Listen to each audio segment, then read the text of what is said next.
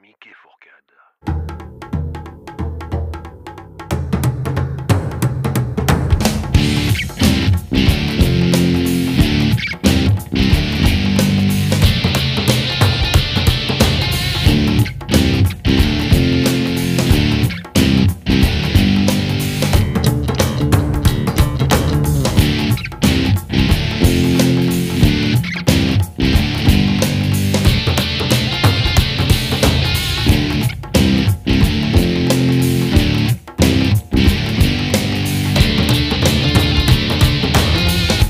La scène, t'en fais depuis les années euh, 2000, c'est ça? Depuis, Début 2000 Ah non, 96, non. tu disais. Ah, même. carrément avant. hein. Carrément. Carrément avant, ouais, Ouais. Oui, oui, oui, oui. Moi, j'ai, euh, je fais ce métier-là depuis. J'ai démarré. euh, j'ai, arrêté en pro- à ma fin, de- fin de ma terminale. Je suis rentré directement à, à jouer euh, beaucoup. Et moi, je suis de l'école. J'ai fait plein d'orchestres de bal, en fait, au départ. ok. J'avais 17 ans, 18 ans.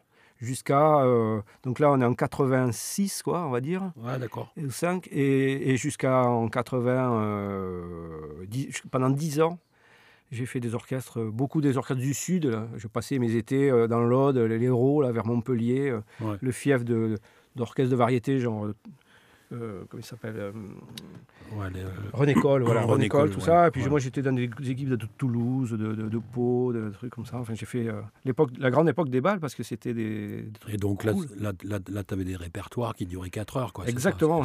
J'ai appris à jouer euh, tous les jours euh, pendant 4 heures avec 3 heures de montage de matos avant euh, et 3 heures. On se couchait à 5 heures, on montait dans le bus de, qui faisait la petite tournée. On, Ouais. On se retrouvait dans un autre endroit le lendemain après avoir dormi 2 heures. Ça a été hyper formateur. Et ça a été hyper formateur en fait dans les styles. Ouais.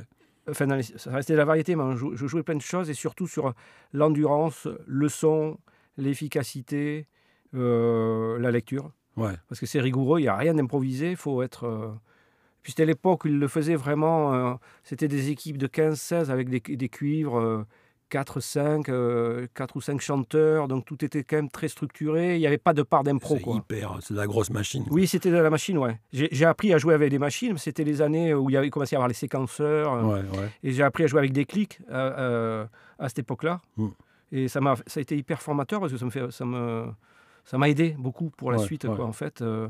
Euh. et euh, non, j'ai pas trop connu. euh, c'est marrant parce qu'ici à Bordeaux, il n'y a pas trop cette culture. Il y en a eu un peu, ouais, mais très peu. ouais. C'était très, c'était vite le, le- le- ce qu'ils appelaient le bal à papa, les petits orchestres de, de musette, des trucs comme ça. Ouais. Alors que dans le sud, il y a une vraie culture de ça qui est dû tomber, hein, parce que je Comme pense tu que disais, voilà. vers l'Aude, etc. Ouais, euh, là c'est, quand t'as des quand t'as un groupe de de, ba- de balles qui arrivait, bon, c'était carrément la grosse artillerie. Ah ouais, quoi. ouais, c'était pas le petit machin à Et- trois musiciens. Et puis j'ai vu des trucs, euh, il y avait des, il y a des, des, des- des formules, des formations euh, terribles. hein. Enfin, ça jouait, euh, je me rappelle d'un truc de Clermont-Ferrand qui s'appelait Motel, Ouais. faisait que du rock. Ouais. Tu avais le visuel et tout, euh, le son, euh, tu fermais les yeux, c'était Queen ou, euh, Ouais. ou euh, Van Halen ou je sais pas quoi. Enfin, c'était. euh, non, non, il y avait de.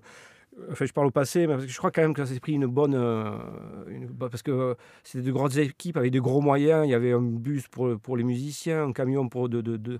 de- de Matos. tout le matos, mais c'était pas un J7, quoi. C'était vraiment des, des, des- semis presque. et, euh, donc c'était des gros budgets. Je crois qu'ils ont plus trop les moyens aujourd'hui de se payer ce genre de trucs. Ouais. Moi, j'ai toujours été dans des équipes de 15 ou 16, voire plus. Ouais. C'est quand même du. Voilà, ça a coûté des sous, je pense. et c'est, euh, ça, ça, ça existe plus. Après, voilà, j'en suis sorti et ça m'a amené à une, une carrière beaucoup plus euh, euh, de groupe, oui, en effet Ouais, ouais.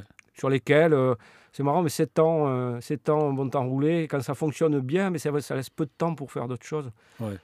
Après, j'ai fait aussi en parallèle beaucoup de studios, et ça, j'adorais. Alors, ça, ça n'existe plus. J'en ai fait ben, avec toi, notamment, même aussi. Mais euh, une époque, je travaillais pour Agorilla, une, Oh, les, les Basques, là. les. Basques, voilà, Ouais, ouais, par Jacques, Jacques Balu, je sais pas si tu vois, qui est Ah, un ben oui. pianiste d'ici, avec son frère Pierre aussi, Tout à fait, ouais.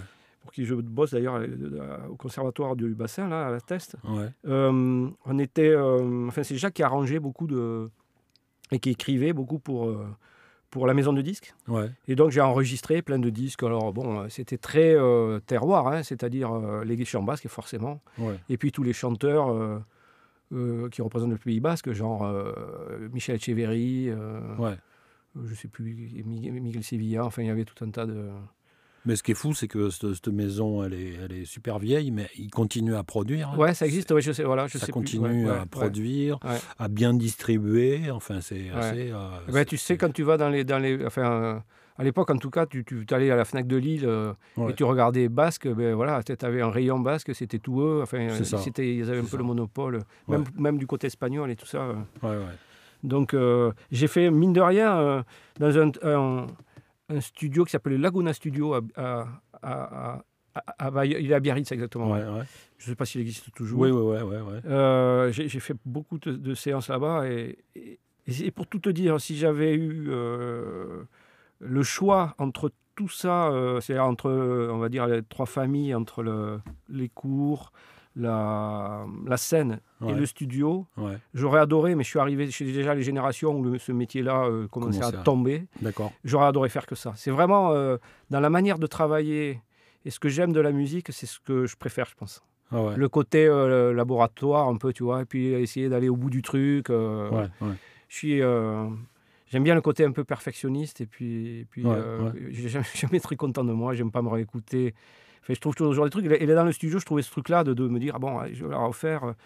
Bon, ce qui n'est pas toujours le cas. Quand je te parle des, euh, des séances de, d'Agorilla, c'était Ouais. genre, il fallait faire le disque dans la journée. Ouais, mais c'était pas non plus, il fallait pas jouer Chicorea, quoi. C'est-à-dire, faut lire des trucs euh, euh, qui sont souvent assez basiques. Donc là, le, tout est dans l'efficacité, le son, la mise en place, et puis, Ouais. et puis voilà, quoi. Mais voilà, ça, ça me plaisait bien, mais sauf que je suis arrivé un, un peu tard. Je bosse régulièrement avec un bassiste de La Rochelle, qui s'appelle Mar- Marco Darner, Ouais. euh, que j'adore Mhm. qui a bossé, lui, avec. euh, il, est à la retraite maintenant, il a 66 ans. Et, euh, il a connu vraiment les séances à Paris où il a, connu, il a bossé avec tout le monde, genre l'époque de, de Manu Katché, de, Ok. quand il démarrait, qu'il était tout jeune. Il a joué avec tout le monde, je crois, vraiment. Et euh, il me raconte des trucs et- hallucinants. Et puis quand je vois la précision de ce mec, où il me dit j'ai tout appris là, Ouais. la précision de, de jeu et son son, et ça, euh, ça me fascine à chaque fois. Quoi. Ok, super. Et voilà, euh, j'adore jouer ce- avec ce, ce gars-là et je pense que c'est. Enfin, on, on s'aime bien, euh, Ouais. c'est assez réciproque, mais euh, voilà ce qui m'attire dans le, le côté euh, précision. Mais là, tout ça, ça les généra- jeunes générations euh, nous amènent du nouveau, quoi, quand même. Mais en studio, par exemple, tu es, encore appelé pour faire des séances, je sais pas, de- Ben, de, rap, de soul. De... Ouais, j'en fais avec les groupes notamment. Ouais. on bosse le plus possible à l'ancienne. J'ai vraiment beaucoup. Alors, tu es bien placé, tu vois, je t'apprends rien, mais euh, j'ai vraiment connu l'époque euh, où on croisait même pas les musiciens pratiquement. Ça, ça doit arriver, ça arrive encore, mais je. Enfin, ça arrive encore, puisque maintenant les mecs euh, font chacun de leur côté, à distance, presque leur, leur prise. Mais je veux dire, euh, où le batteur venait euh, jouer sur les bandes, euh, les pré-maquettes, euh, poser un peu le ciment de la, Ouais. du morceau, puis tous les mecs arrivaient par derrière. Maintenant, je, je- on, je- on pratique beaucoup plus des sessions euh, Ensemble. live, quoi, Ouais, ouais, Ouais. ouais. où on met au moins la rythmique pour qu'il n'y ait pas, avec très peu d'édits et de voilà, pour que ça soit le plus euh, le plus vrai possible. Et les jeunes générations travaillent beaucoup comme ça, je crois d'ailleurs. hein. De-. Alors qu'il y a eu ce côté plus euh, isolé, faire chacun nos parties, il y avait un côté plus froid, quoi, du coup. Hmm. Et alors, donc, des séances de studio, j'en fais, euh, malheureusement, euh, j'aimerais bien Plus faire beaucoup, plus. quoi. Ouais, plus beaucoup, ouais, parce que Ouais. ben, tu le sais bien, hein, il n'y a plus beaucoup de trucs. euh. J'en fais euh, assez, un peu tous les ans, mais euh, pour, par les projets que, que j'ai de groupe. Quoi. Mais finalement, aller faire comme j'ai eu fait pour à l'époque à Gorilla ou d'autres trucs hein, de, de variété, il n'y en a plus. Maintenant, je pense qu'on appelle les mecs un peu vedettes parce que c'est bien d'avoir Un nom. crédité un nom sur le, Hmm. Sur le, sur un album. Ce sont des albums, je bon, je sais pas combien ils en vendent aujourd'hui, mais Ben ouais. voilà, ça- on ne consomme plus la musique de la même manière. À suivre.